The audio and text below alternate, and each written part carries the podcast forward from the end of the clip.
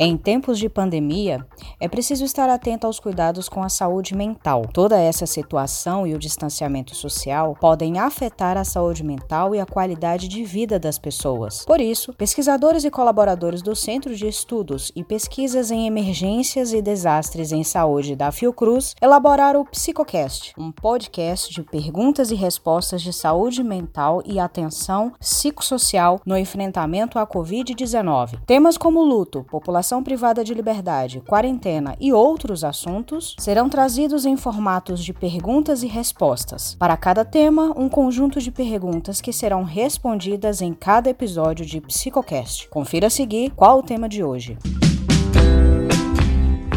A próxima pergunta é da Sandra Petreri e ela diz o seguinte: Diante da pandemia, vários familiares, quando internam um ente querido com complicações da Covid-19, relatam profundo sofrimento de angústia por ficarem sem notícias sobre a evolução do estado de saúde do mesmo.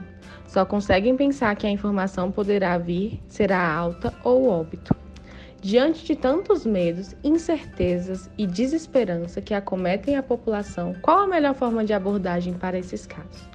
A professora Daphne Pereira responde o seguinte: Sandra, muito importante sua pergunta. Em primeiro lugar, é fundamental que exista um fluxo de comunicação entre o hospital e a família.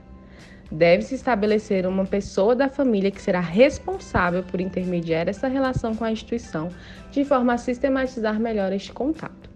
No momento da internação, é sempre imprescindível que se obtenham os dados deste familiar responsável, como nome e telefone, assim como combinar o horário fixo para que o hospital faça contato a fim de informar sobre o paciente. São ações simples, mas extremamente eficazes.